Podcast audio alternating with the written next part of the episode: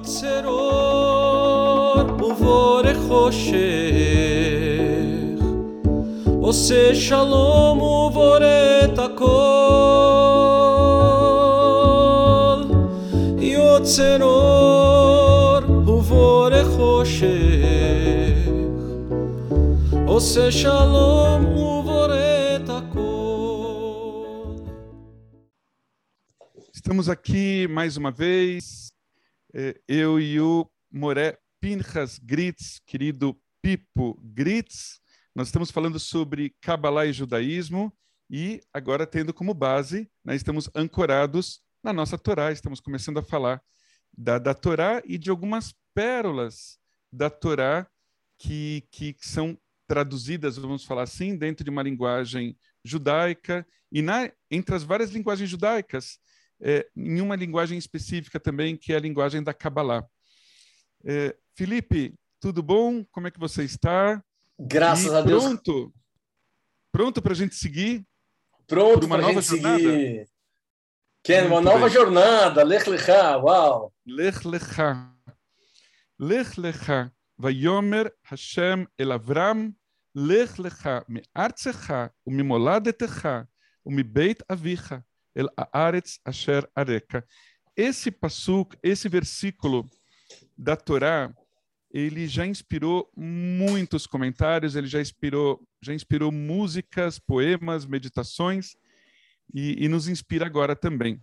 Então ele diz assim: Disse o Eterno para Abrão, que ainda não é Abraão, Lech Lecha, que duas palavras iguais, né? É Lamed, é, é, Lamed da sua terra, da sua pátria natal e da casa é, é, do, dos seus pais para a terra que eu vou te mostrar. É, é Esperando a tua música. Eu vi ele pegando o violão e eu fiquei esperando. Eu dei, levantei a bola. Vamos lá. Lechilach to the land that I will show you. Lech lecha to a place you do not know. On your journey I will bless you, and you shall be a blessing. You shall be a blessing. You shall be a blessing. Lechilach. And you shall be a blessing. Urilam. Imagina Catonte agora. Eu sabia que você. Eu sabia que você gosta dessa música, então eu falei, pô, vou pegar o violão, né? Não, então vou ter que fazer um parênteses nessa, nessa história. A gente lembrou a, a, a Debbie Friedman, de Abençoada Memória, uma das mulheres que é, é, revolucionou a música judaica litúrgica no mundo liberal, é, primeiro nos Estados Unidos, depois no mundo. E aqui eu não posso deixar de contar uma história que eu sempre conto. É, você, claro que você também se lembra do rabino Arnold Turcik, de Abençoada Claro. Memória. Então, eu vou contar uma história de, de Lech Lecha, já que você tocou nesse assunto. É, devia ser 2004, 2005, não me recordo exatamente, já começa a se perder no tempo. Houve o primeiro congresso do movimento reformista e, na época, junto com o movimento conservador aqui em São Paulo. Eu não era rabino ainda e a grande estrela desse congresso foi a Debbie Friedman. E, e ela veio aqui, num, né, gente, nós nos encontramos num hotel aqui perto da Avenida Paulista, e gente de toda a América Latina e algumas pessoas de vários lugares do mundo e muitos rabinos, muitos rabinos, muitos rabinos é, é, famosos, conhecidos, né? É, é, e naquele meio estava o rabino Turcik, que naquela época se questionava se, agora eu vou traduzir na minha linguagem, na nossa linguagem de agora, se o Lech Lechá dele tinha sido é, um Lech Lechá legítimo, se ele tinha escolhido o caminho errado, qual foi a jornada dele de vida. Ele, se, ele começou a pensar, mas eu não toquei a vida de ninguém. Isso ele falou para mim. e, e, e comentou com outras pessoas que ele falou: Olha, eu não sei, eu. Tantos anos de rabinato e eu acho que eu escolhi né, o, o caminho errado, e eu não toquei a vida de ninguém, e não devo ser um bom rabino, enfim, não estava num bom momento, vamos dizer assim. E eu não sabia muito o que falar. Eu sabia que ele já, já tinha me dado vários livros, eu já tinha conversado com ele. Ele foi uma das pessoas que eu consultei é, é, para que me orientasse em termos de, né, de eu poder dar sequência ao meu sonho, né, que era é, me tornar rabino. E vi ele daquela forma. Bom, estava tendo o, o encontro e a Debbie Friedman entrou no hotel.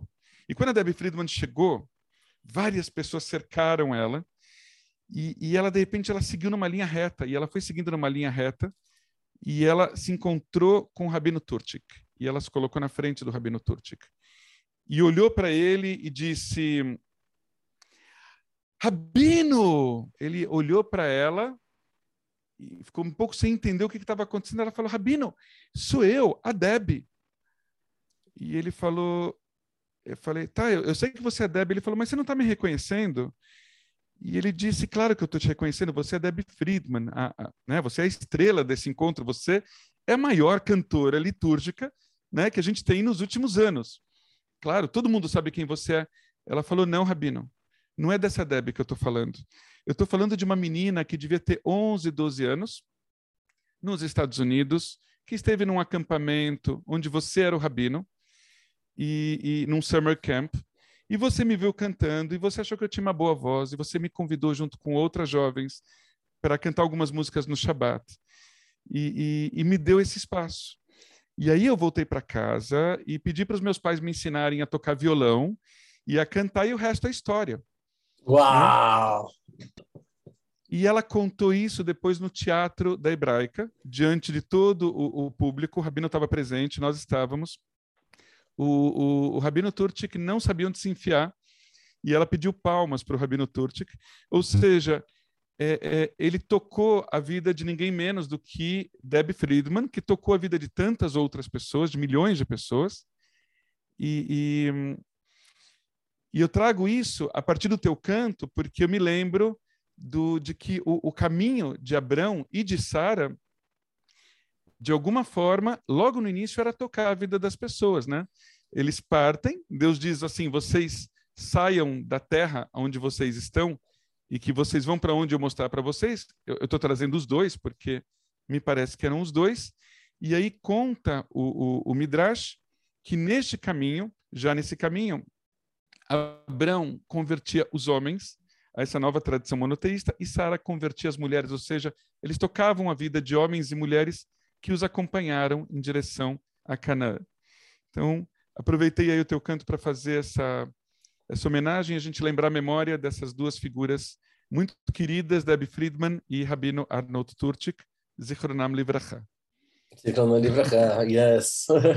é ambos, né? Sim, ambos. Que as memórias nos sirvam de bênçãos. Enfim, mas vamos seguir com a vida e por onde que a gente segue, é, pensando a partir da Kabbalah, o que, que traz para a gente esse início de Lech Lechá ou outros momentos dessa paraxá, Morepinchas, que, que nos inspiram? O que, que conta por trás, o que, que é contado por trás da história que está sob a superfície da Torá? Quando a gente fala Lech Lechá, né, a gente pode ler basicamente de duas maneiras. Vai-te ou vai a ti vai-te ou vai a ti. E é muito bonito isso, assim, óbvio, em, em hebraico acho que funciona ainda mais, uh, mas vai-te ou vai a ti é uma coisa que fica parecendo vai de si mesmo para ir a si mesmo. Vai do si mesmo que você conhece, vai do si mesmo que te educaram na, terra da, na casa dos seus pais, vai do si mesmo, dos valores da sua terra, vai do si mesmo, da sua territude, das suas manias, do seu corpo, para você poder ir a si mesmo, a tua essência que está velada. Uh, todo o resto não vai trazer completude para a gente. Uh, existe uma linha dentro da Kabbalah que considera Israel a nossa essência que busca Deus, que busca a eternidade, que busca o infinito, uma essência de qualquer ser humano. E considera nações do mundo os nossos desejos egoístas, 613 desejos egoístas que a gente tem. Uh, então, se a gente fica nas nações do mundo, uma cobiça louca por dinheiro, uma cobiça louca por poder, uma cobiça louca por sexo, uma uh, só nutrindo os desejos da carne, só nutrindo os desejos do, do, do, do dos olhos, só nutrindo a, so, a soberba. Se a gente fica nisso, é muito difícil da gente conectar com o que tem de essencial na gente. E esse essencial da gente, a conquista desse essencial na gente, seria entrar em Israel. Porque seria a conexão com Deus em vida. Então, o Lech Lechá significa fazer o que o Gilberto Gil diz para gente. Significa decidido pela estrada que ao findar vai dar em nada, nada, nada, nada, nada, nada, nada, nada, nada do que eu pensava encontrar. Lech lecha me'atzecha mimoladetcha mibeitavicha ela aretz asher arecha. Vai-te, vai a ti, vai-te da terra dos seus pais, ou seja, da educação que a geração anterior te falou, porque não são esses valores. Uh, vai te da onde? Vai da tua parentela, ou seja, dos seus amiguinhos de escola, os valores da tua sociedade. Artsecha, vai te da sua territude. Para onde? Você vai deixar o conhecido para onde? Para a terra que eu vou te mostrar. Ou seja, deixa o confortável e conhecido para buscar o desconhecido. Esse desconhecido. O... Sim, pode falar. Desculpe. Esse desconhecido não é o que eu entendo logicamente, racionalmente, o que eu quero da vida, o que eu penso da vida. É o que é. E o que é é que nós somos almas em corpos e não o contrário. Eu, eu ia comentar que esse lugar, da onde eu saio e, e para onde eu vou, esses dois lugares é, é, fazem parte de, de mim mesmo, fazem parte de você, fazem parte de, de cada pessoa. Né? E, e, e, pensando assim, a partir de alguns referenciais judaicos, o, claro, tudo que nós estamos falando são referenciais judaicos, mas eu fiquei pensando na questão da tradição é, e, e, da renovação, que a gente fala tanto nisso. Então, tem sinagogas que se definem dessa forma, dizem, olha, tradição e renovação. E, e, e, que às vezes não é nem a tradição e nem a renovação, né? Talvez seja o, o, o diálogo constante, a tensão constante entre as duas. Então, quando eu saio, eu saio de algum lugar, eu tenho uma referência, eu tenho um passado, eu tenho uma história e a história dos meus antepassados.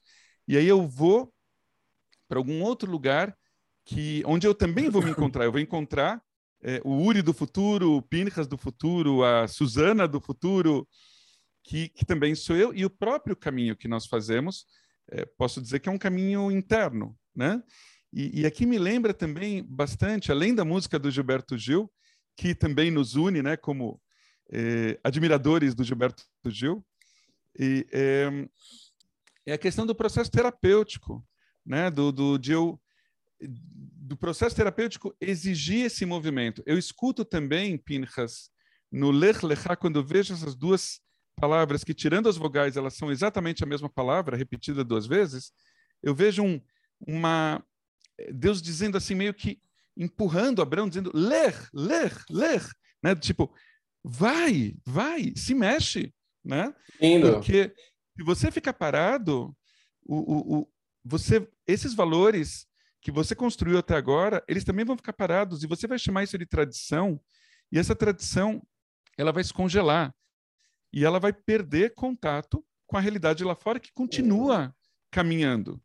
Então, continue caminhando e, e, e, renove essa tradição o tempo todo, ou seja, leve em conta aquilo que você deixou para trás, né? É, é, aquilo é ainda uma referência, um marco na tua vida, mas não fique preso ao passado, senão isso não vai ser mais vida.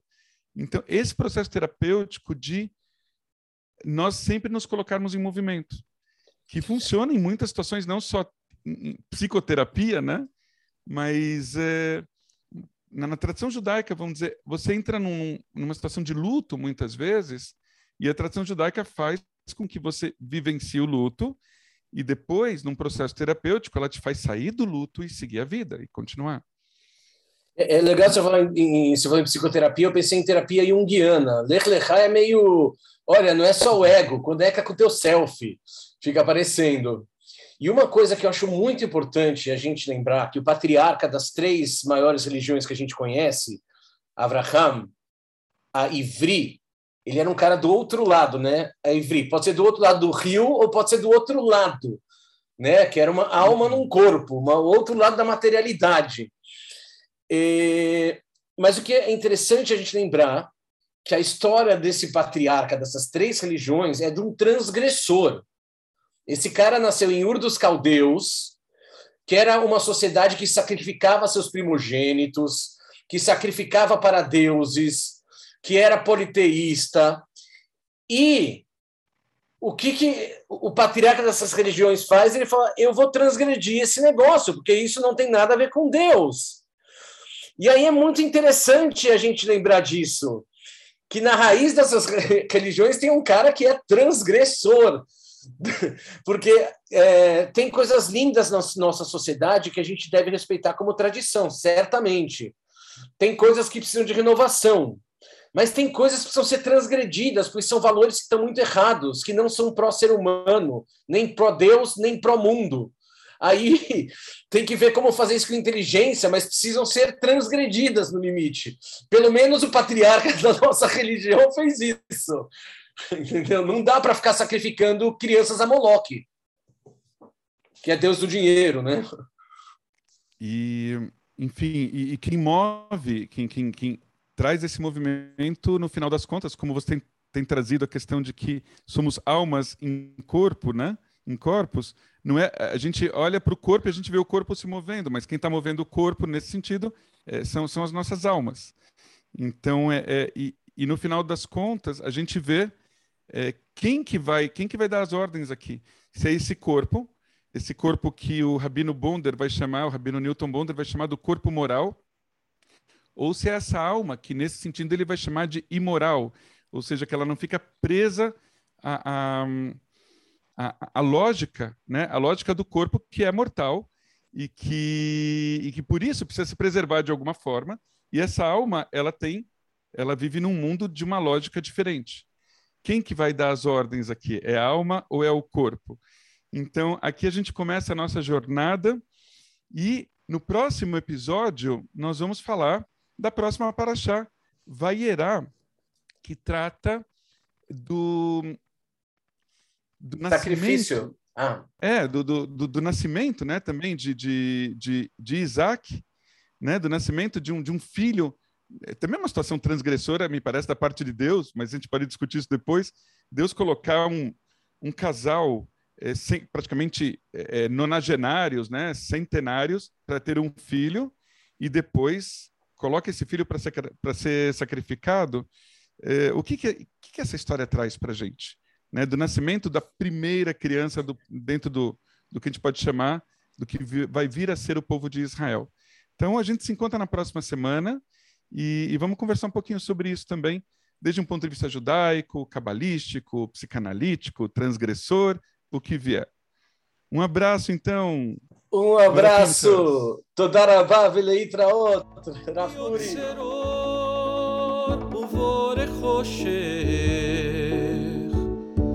עושה שלום ובורא את הכל יוצר אור ובורא חושך עושה שלום ובורא